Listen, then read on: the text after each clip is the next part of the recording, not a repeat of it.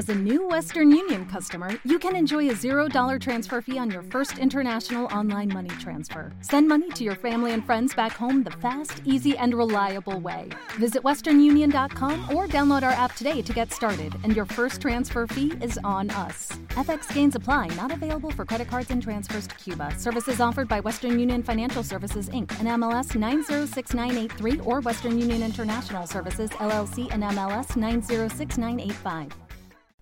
Hoy quiero empezar hablando de la guerra y de la gran ofensiva en Mariupol, a lo que voy a dedicar poco tiempo. Luego voy a hablar de los planes de Elon Musk para comprar Twitter y por qué la gente tiene miedo. Y para terminar quiero hablar de seguir hablando de tecnología. Quiero hablar del futuro de las compras online. Quiero hablaros de GoPuff, empresas que hacen entregas eh, en 30 minutos o menos de 30 minutos. En España Gorillas o Gorillas, no sé cómo se dirá.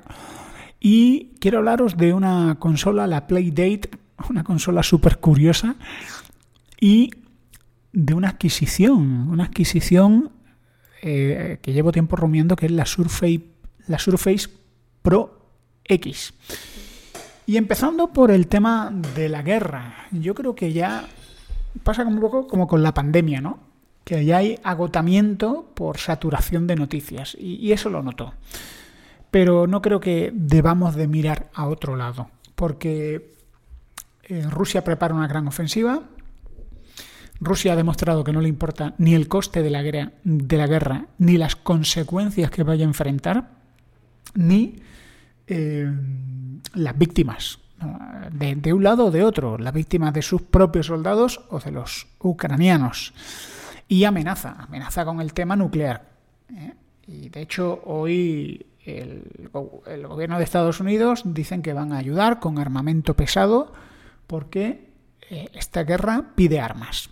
Y ahora podríamos hablar de los intereses económicos, de que todo esto está organizado por las empresas de armamento, pero como dice Alan Moore, el genial Alan Moore, yo al final, más que en un gobierno secreto, creo en el caos, creo en la maldad intrínseca del ser humano, eh, y ahí ni tú ni yo estamos fuera. Mariupol va camino de ser como Alepo, pero peor.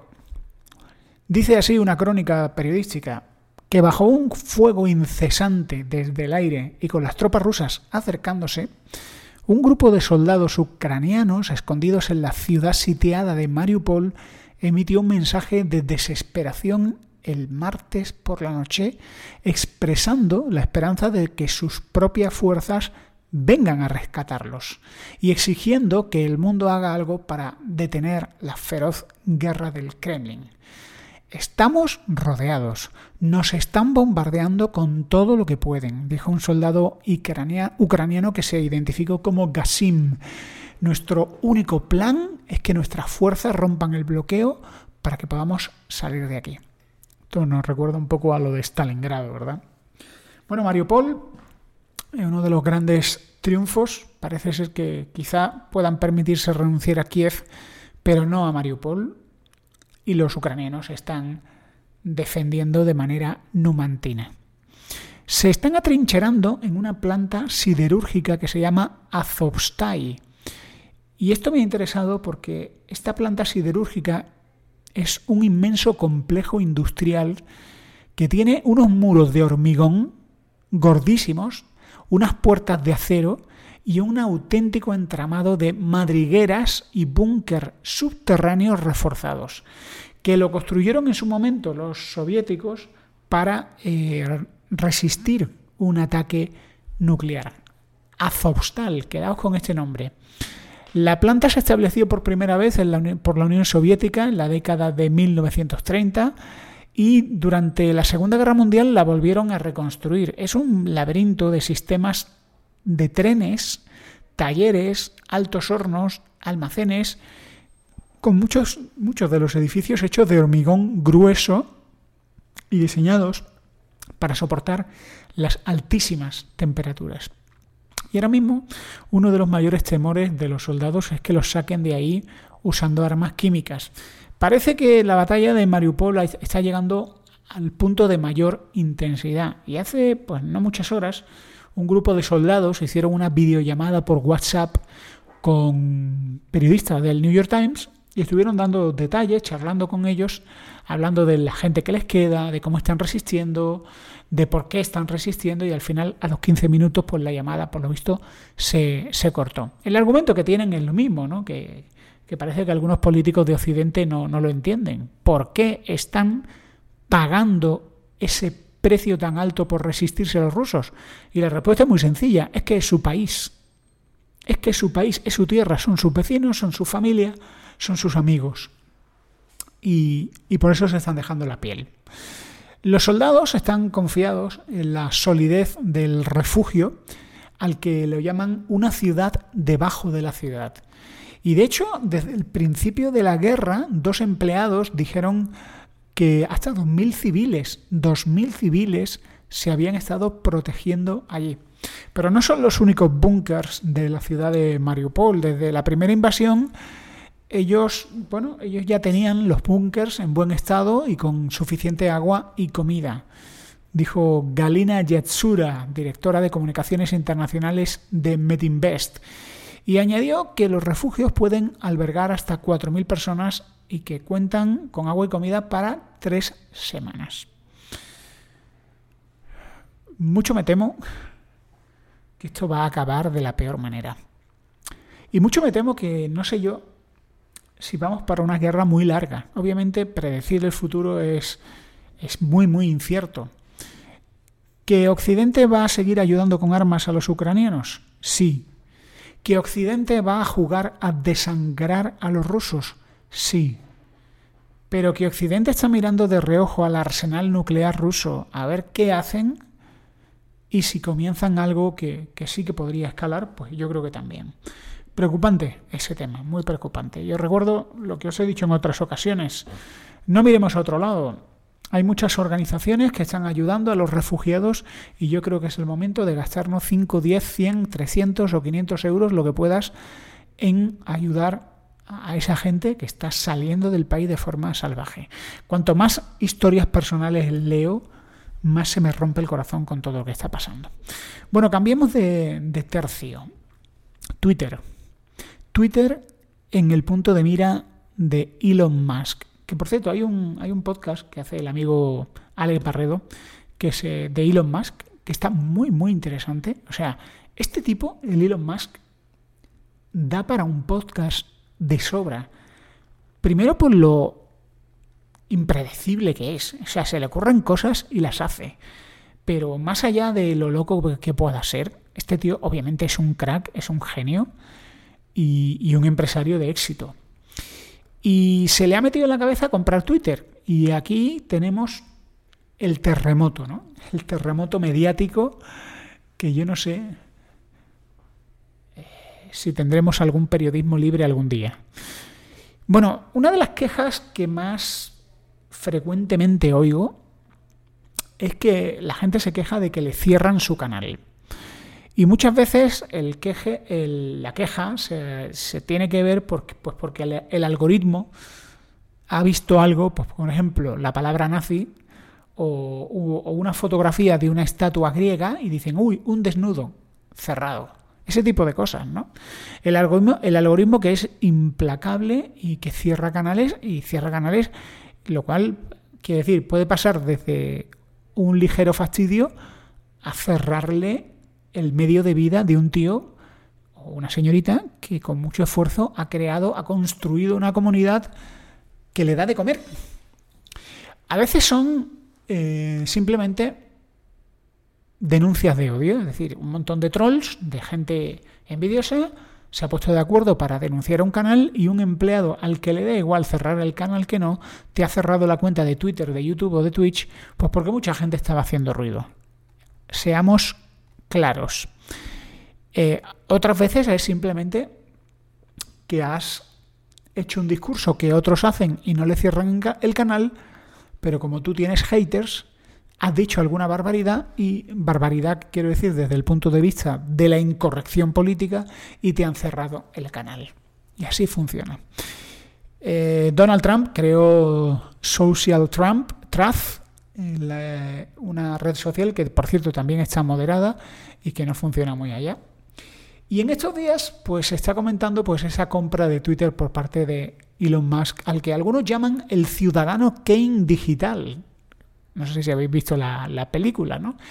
Los más histéricos se alarman porque mm, Elon Musk sería muy poderoso si poseyera Twitter, ¿no? Es decir, pensad que lo que antes era un periódico en papel que se repartía por la mañana y había algunos periódicos que se repartían también por la tarde, que tenían una edición vespertina, no solo una edición matutina, pues Twitter es, siendo que no tiene nada que ver con la prensa, es en cierto sentido la evolución del periodismo, solo que no hay una columna, sino tantos columnistas como usuarios. Hay algunos usuarios que deciden leer, otros usuarios que deciden publicar sus propios contenidos y matarse entre ellos dialécticamente hablando. Me da a mí que la alarma viene porque tenemos un montón de gente hoy en día que son los nuevos radicales, los nuevos fanáticos, los nuevos torquemadas, los nuevos censores de la KGB al servicio de la corrección política tal como la entienden ciertos sectarios ideólogos.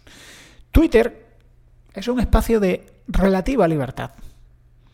Pero yo sospecho que el problema de que Elon Musk compre Twitter es que Twitter puede ser un espacio de absoluta libertad. Entonces, algunos, bueno, primero, muchos les da miedo Twitter que, Elon Musk compre Twitter por un, que puede ser por un factor meramente económico. Es decir, este tío, este tío no da cuentas a los accionistas de Twitter. Y claro, puede que haya gente que tiene un paquetillo de acciones de Twitter, pero puede que haya un tío que tenga 100 millones de dólares en acciones de Twitter y oye, le duele. Que, que, si eso baja dos puntos, le duele. Pero si eso se desploma 30, 40 puntos, le da un ataque, le da un patatús. Esto es así. Pero hay otros que quizá sea más el asunto de que, oye, a ver si esto se vuelve una anarquía donde cada uno opera lo que le da la gana o donde puede cerrar Twitter, ¿no? De pronto dice el presidente, el casi nonagenario presidente de los Estados Unidos, Joe Biden, vaya espectáculo lo de Joe Biden, ¿eh? Eso sería otro tema para, hablar. Que, cierra Twitter o que empiezan a meterle sanciones a Twitter porque Joe Biden quiere que se le, se le cierre la cuenta de Twitter a fulanito de tal. O, o imaginad, ¿no? Imaginad que Elon Musk se hace con Twitter y le dice a Donald Trump, toma Donald Trump, tu cuenta de Twitter para ti y que hagas con ella lo que te dé la gana. ¿eh? O sea, tú opinas, eh, a las 3 de la mañana di lo que te dé la gana y lía la parda. Como si quieres decir, venga, chavales, coged vuestros fusiles y nos vamos al Capitolio que vamos a imponer el pose comitatus que puede hacerlo. hay gente que le da miedo ese tipo de cosas. La, la pregunta que yo me hago es, ¿dónde están las líneas rojas? Es decir, ¿dónde están los límites a lo que uno podría poner en Twitter o a las políticas de libertad de expresión en Twitter. Recordad que Twitter es una empresa privada, no es un servicio público. Y como cualquier empresa privada, es una casa donde sigues las normas de otro. De esa manera, Twitter puede cerrarle la boca a todo un presidente, a Trump. Pero volviendo a la primera pregunta, tiene que haber líneas rojas. Tú no puedes permitir que una plataforma social sirva para reclutar a terroristas ofrecer servicios de pederastia o llamar a aniquilar a los pelirrojos. Guerra muerte al pelirrojo. Nacionalismo, guerras religiosas, lo que sea. Esto es obvio. Ahora, esta, esta línea roja es obvia, ¿no? ¿no? No todo es válido. Yo creo que ese es el territorio común que todos tenemos. Ahora, hay una segunda línea roja. ¿Se permiten discursos supernacionalistas? ¿Se puede iniciar una campaña de difamación o de acoso? Por ejemplo, la figura pública fulano o zutano es un ladrón. ¿Puedo contratar a 800 bots chechenos o georgianos para que ataquen al candidato político X difamándolo? ¿Se puede criticar el feminismo moderno? ¿Se puede cuestionar la ideología de género o decir cosas tan censurables por la corrección política, como que biológicamente solo existen dos sexos, pues esa es otra, otra línea roja que habrá que ver si se permitirá. Yo creo que aquí es donde triunfa Telegram. Me sorprende mucho. Yo pensaba que Telegram lo habían cerrado en Rusia, pero se ve que no. Se ve que no porque, de hecho, los propios medios oficiales, lo conté el otro día en el podcast, tienen sus propios canales en Telegram. Pero podemos querer un Twitter abierto, tipo jungla, o podemos echar mano de un Telegram quizá un poquito reinventado. Porque mirad, aunque Twitter y Telegram no son lo mismo, son conceptos diferentes, Twitter es un más tablón público, Telegram puede ser más compartimentos con canales de difusión, pero Telegram podría servir perfectamente, aunque le falta un canal de, difusión, tú puedes seguir la, la isla número 2 de Vidas en Red, donde Converso, servidor, pues va publicando cosas. Puedes hacerlo así. O puedes, eh, pues yo qué sé, eh, puedes seguir un canal de noticias o un pequeño grupo donde la gente charla. Claro, lo que no tiene es un panel donde tú puedas leer los últimos mensajes de todo el mundo. Y en ese momento, en el momento, fíjate qué idea, un ruso dueño de Telegram, escúchame, en el momento que tengas un panel donde visualicen los últimos mensajes, que podría ser un poco caótico, pero podría ser visualización de los mensajes de difusión, es decir, Isla 2 de Vidas en Red, que lo tenéis en las notas del podcast si queréis uniros y estar al corriente de lo último, o ese tipo de cuestiones. Pues, pues podrías tener simplemente las últimas publicaciones de eso. Eso estaría bien, ¿verdad? son cosas que me, parecen eh, curiosas, ¿no? Eh, ¿Qué más cosas podríamos tener? ¿Qué más cosas podríamos tener? Podríamos tener un Telegram realmente abierto o un Twitter realmente abierto. Y yo creo que en ese sentido podría ser una verdadera catarsis es decir, esto puede ser una especie de concepto ultra neoliberal de Twitter. Pensad en esto que os voy a decir. Imaginad, imaginad que, que dicen en Twitter, barra libre, la purga. Aquí todo el mundo puede opinar de lo que le dé la santísima gana. Bueno, y, los que tengáis miedo, escondeos en vuestras casas y os encerráis. Y, empieza la purga, ¿no? Empieza ya ahí el, el mega caos. Pero a la mañana siguiente del mega caos, de la noche de las bestias, cuando las cenizas se asientan, pues de pronto, de pronto, em, surge el orden la gente dice, vale, ya hemos tenido suficiente, quizá estoy siendo optimista. Pero ¿no creéis que si de pronto hubiera una, noche de la anarquía en, Twitter, que sería divertidísimo, imaginad, ¿no? Noche de la anarquía en Twitter, podéis decir lo que queráis sin consecuencias. Y ya el no más sería inmunidad legal. Es decir, tú puedes publicar lo que quieras que tienes inmunidad. Así, literal. ¿Qué os parece? ¿Qué os parece? A lo mejor de ese caos surgen, a alguien se le ocurre una herramienta de moderación interesante. Para decir, oye, mira, pues vamos a introducir esta herramienta de automoderación para que, bueno, pues, pues esto no se nos vaya de las manos. Bueno, ¿qué ocurrirá si finalmente Elon Musk termina siendo el ciudadano Kane. Pues dejadme que os haga un poco de destripe de la película. Al final el ciudadano Kane consigue su sueño más loco, pero, pero no, no se siente feliz. Y ya os he contado una película que ya lleva tiempo sin. lleva tiempo estrenada. Muy bien. Eh, bueno, quería comentaros algunas cosillas más de tecnología antes de daros el, digamos, la noticia personal. Estoy muy expectante, ¿no? El futuro de las compras online es otro tema que me interesa mucho. Bueno, ya sabéis que en las empresas que venden pizza a domicilio o que en sus restaurantes tienen un compromiso como Domino's Pizza de 30 minutos. Te dicen, oye, en 30 minutos, en Estados Unidos son, lo hemos visto más en vídeos de YouTube, ¿no? Si, si el pisero tarda más de 30 minutos, la pizza es gratis. Y hay gente que, coge y le pone zancadillas o, trabas al repartidor. Eh, con Amazon tenemos entregas al día siguiente en muchos sitios, incluso en el mismo día.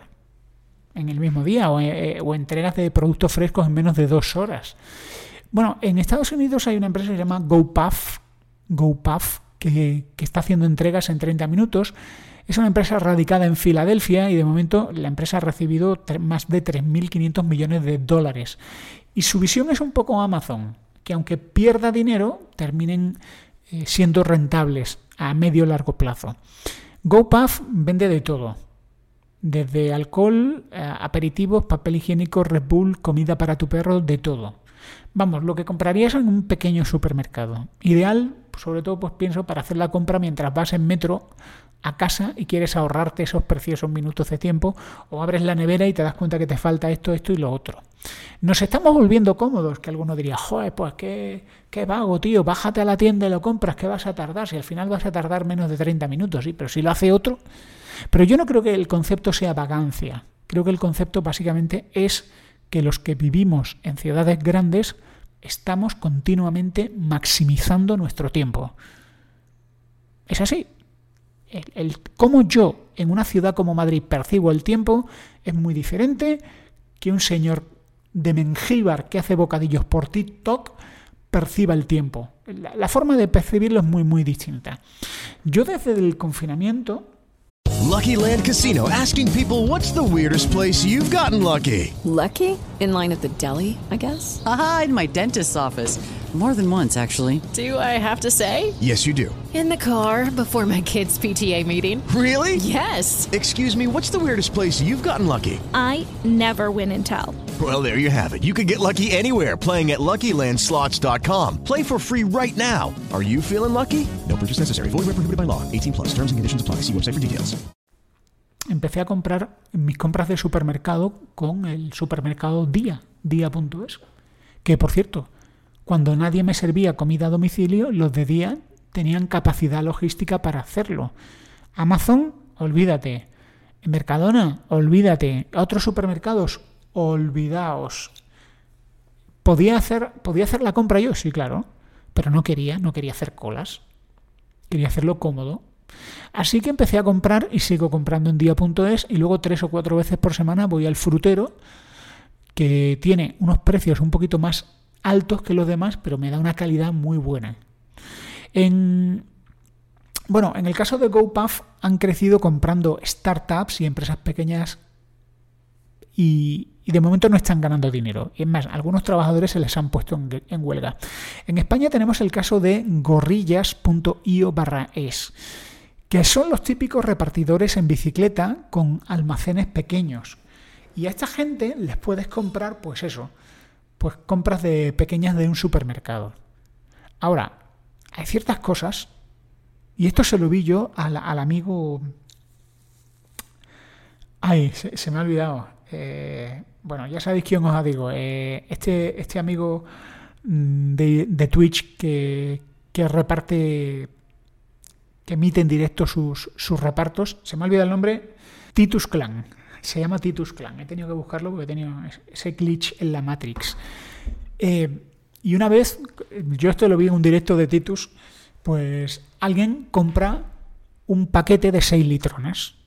Claro, tú metes ese paquete de, yo no sé si son de 2 litros o de litro o de litro y medio, mete eso que pesa un quintal y además es cristal, lo mete en la mochila y montate en una moto o sea, y el, y el Titus Clan, pues renegando. ¿Qué pasa si tú decides, venga, voy a comprar una caja de leche, eh, las cervezas y voy a comprar un saco, pata, un saco de patatas de 5 kilos?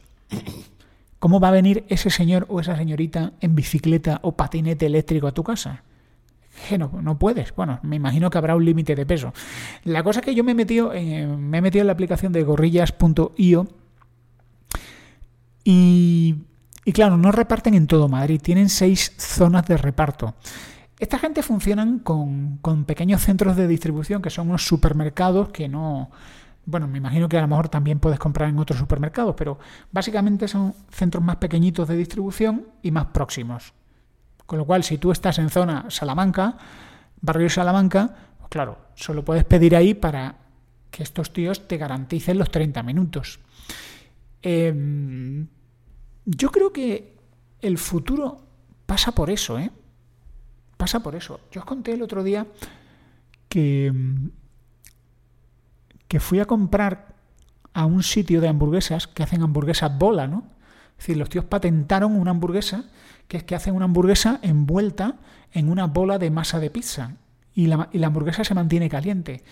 Puedes pedir a domicilio o puedes comprar en el restaurante. Eso sí, el restaurante no tiene mesas para que comas tu hamburguesa ahí, sino que tú vayas como un repartidor, es decir, oiga, tengo el pedido tal, boom, vas, te lo llevas y te lo comes en casa.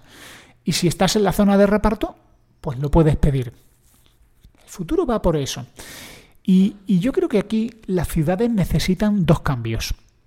El primer cambio es, creo que cada portal de vecinos de cada edificio necesita un Amazon Locker o, o, unas taquillas genéricas para que si tú no estás en casa, pues el repartidor mete un código, deja tu compra en la taquilla y luego tú, cuando llegues a casa, lo recoges.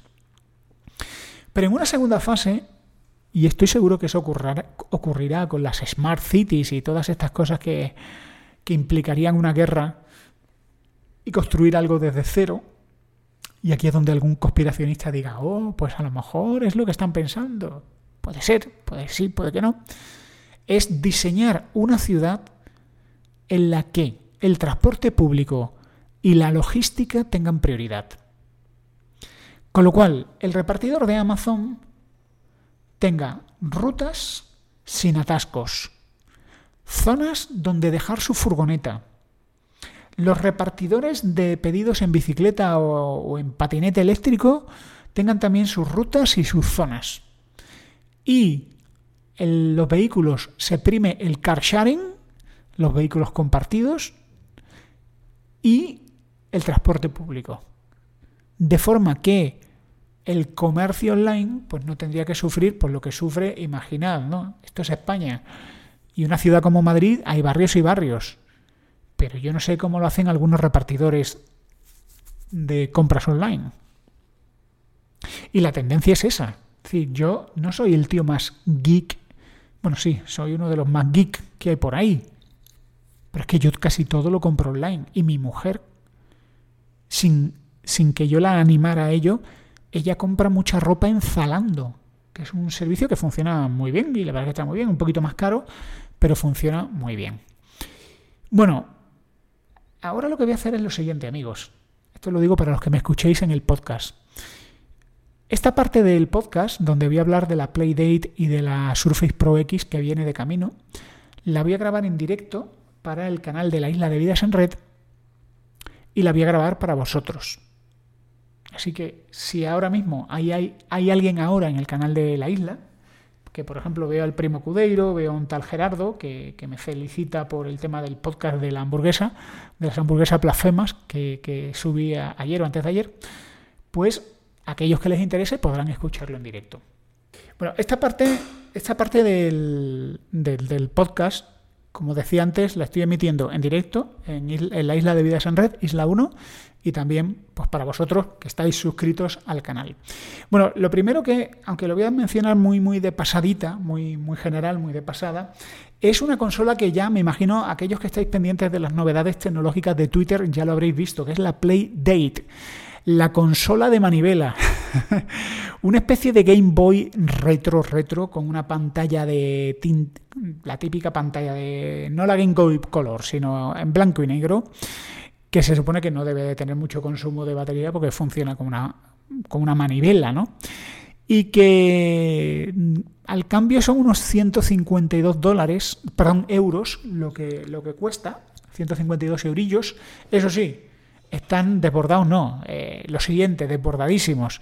Han abierto otra ronda de, de venta para los early adopters y te va a llegar en el año 2023. 2023, o sea, imagínate, yo no sé si habrá 2023, si estaremos todos eh, como una impresión, como una mancha de, de, carbón en una pared después del estallido nuclear, pero, pero bueno, podéis arriesgaros. La verdad es que la consola es muy cuca, es una especie de juguete AliExpress que se supone que está muy bien hecho, con mucha calidad, con jueguecicos, jueguecicos más o menos eh, casuales o retros y con la idea que me imagino, que me imagino que esa será la idea, de que la idea, según los fabricantes, es que cada viernes van liberando nuevos juegos.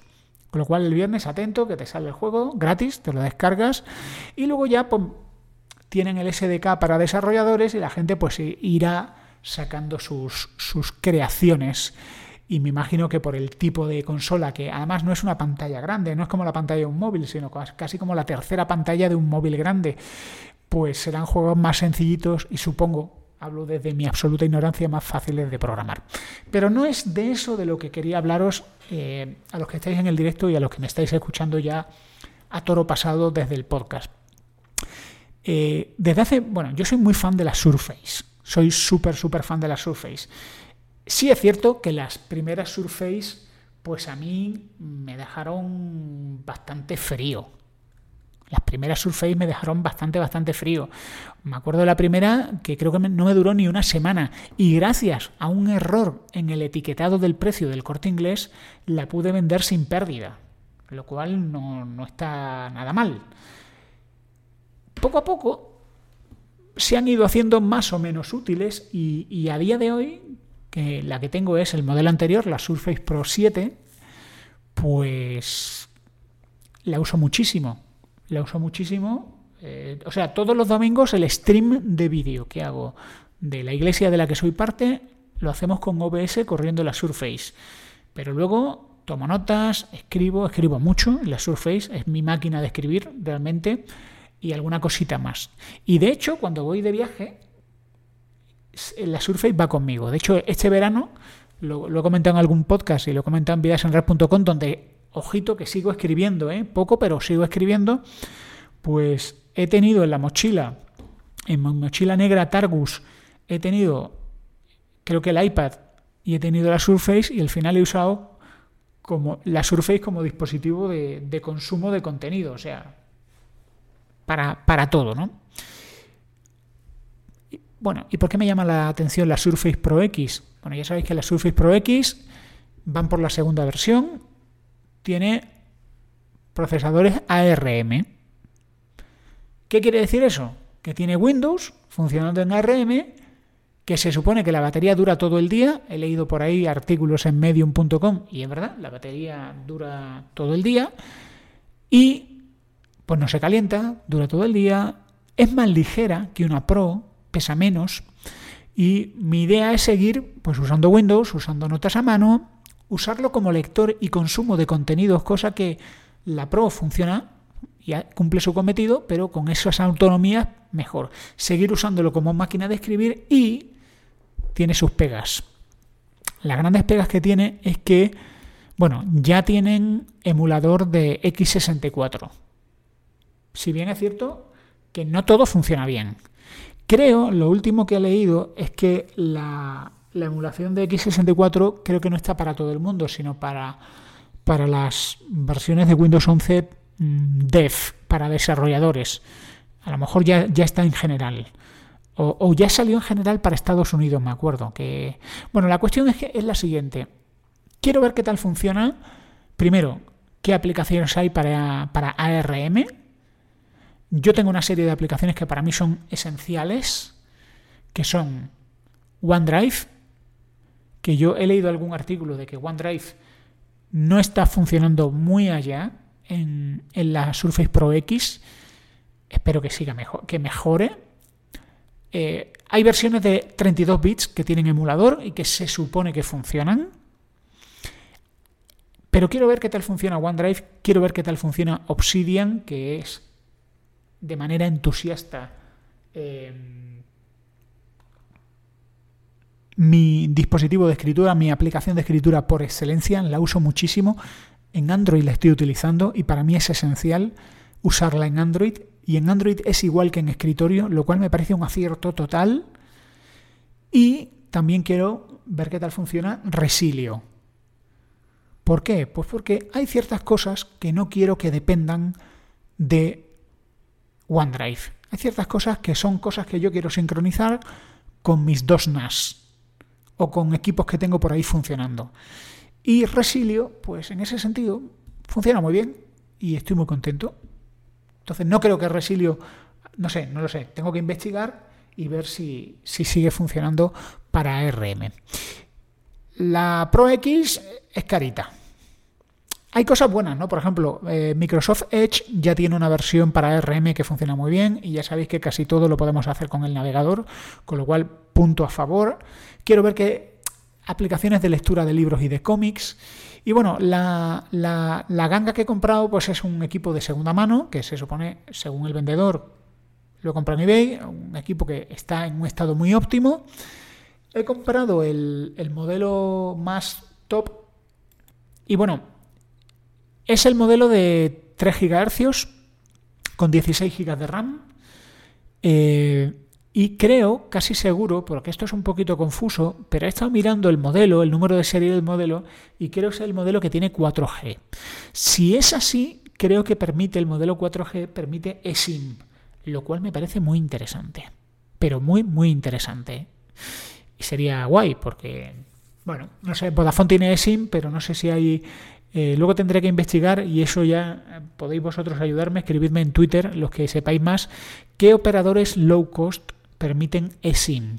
Porque Digi, yo uso mucho Swap, pues si alguno de estos tuviera eSIM, pues a lo mejor, o bueno, también tendría que ver qué precio me dice Vodafone por eSIM, pero Vodafone son careros más y lo siguiente. Así que bueno, yo tengo mucha curiosidad por probarla, por incorporar este modelo con ARM. Sé que no es el M1, es decir, estuve el otro día viendo una viendo o leyendo, no me acuerdo qué fue, una comparativa de un tío que estaba probando el rendimiento de, un MacBook Air con M1 y de la Surface Pro X segunda generación. Y no es que no es que humillara, es que destrozaba a la Surface Pro X. La destrozaba.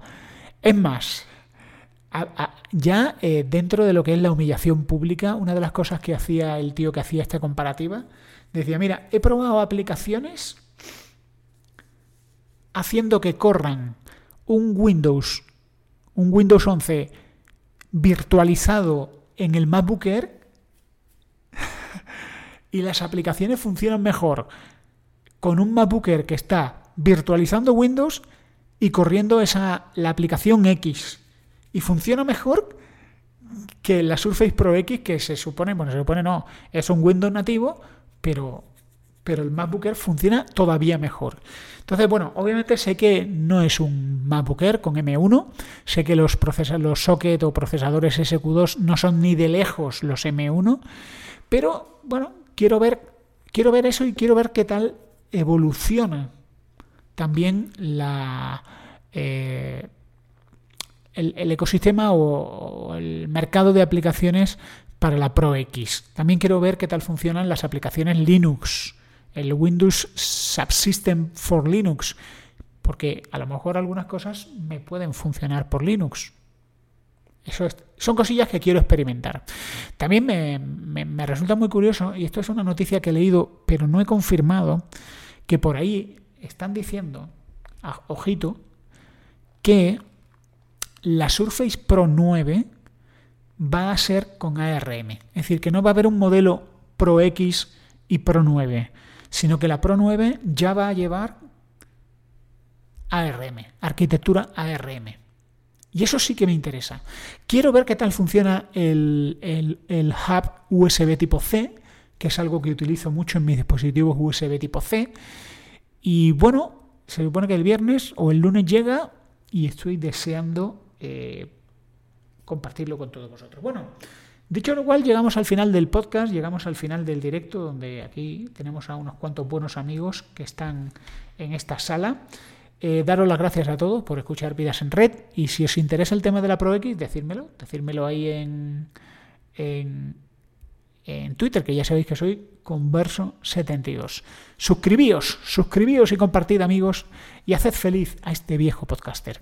Un saludo a todos y hasta pronto. Adiós. With lucky landslots, you can get lucky just about anywhere. Dearly beloved, we are gathered here today to. Has anyone seen the bride and groom? Sorry, sorry, we're here. We were getting lucky in the limo and we lost track of time. No, Lucky Land Casino, with cash prizes that add up quicker than a guest registry. In that case, I pronounce you lucky. Play for free at LuckyLandSlots.com. Daily bonuses are waiting. No purchase necessary. Void where prohibited by law. 18 plus. Terms and conditions apply. See website for details. Hello, it is Ryan, and we could all use an extra bright spot in our day, couldn't we? Just to make up for things like sitting in traffic, doing the dishes, counting your steps, you know, all the mundane stuff. That is why I'm such a big fan of Chumba Casino. Chumba Casino has all your favorite social casino style games that you can play for free anytime, anywhere with daily bonuses. That should brighten your day a little. Actually, a lot. So sign up now at chumbacasino.com. That's chumbacasino.com. No purchase necessary. Group. Void were prohibited by law. See terms and conditions. 18 plus.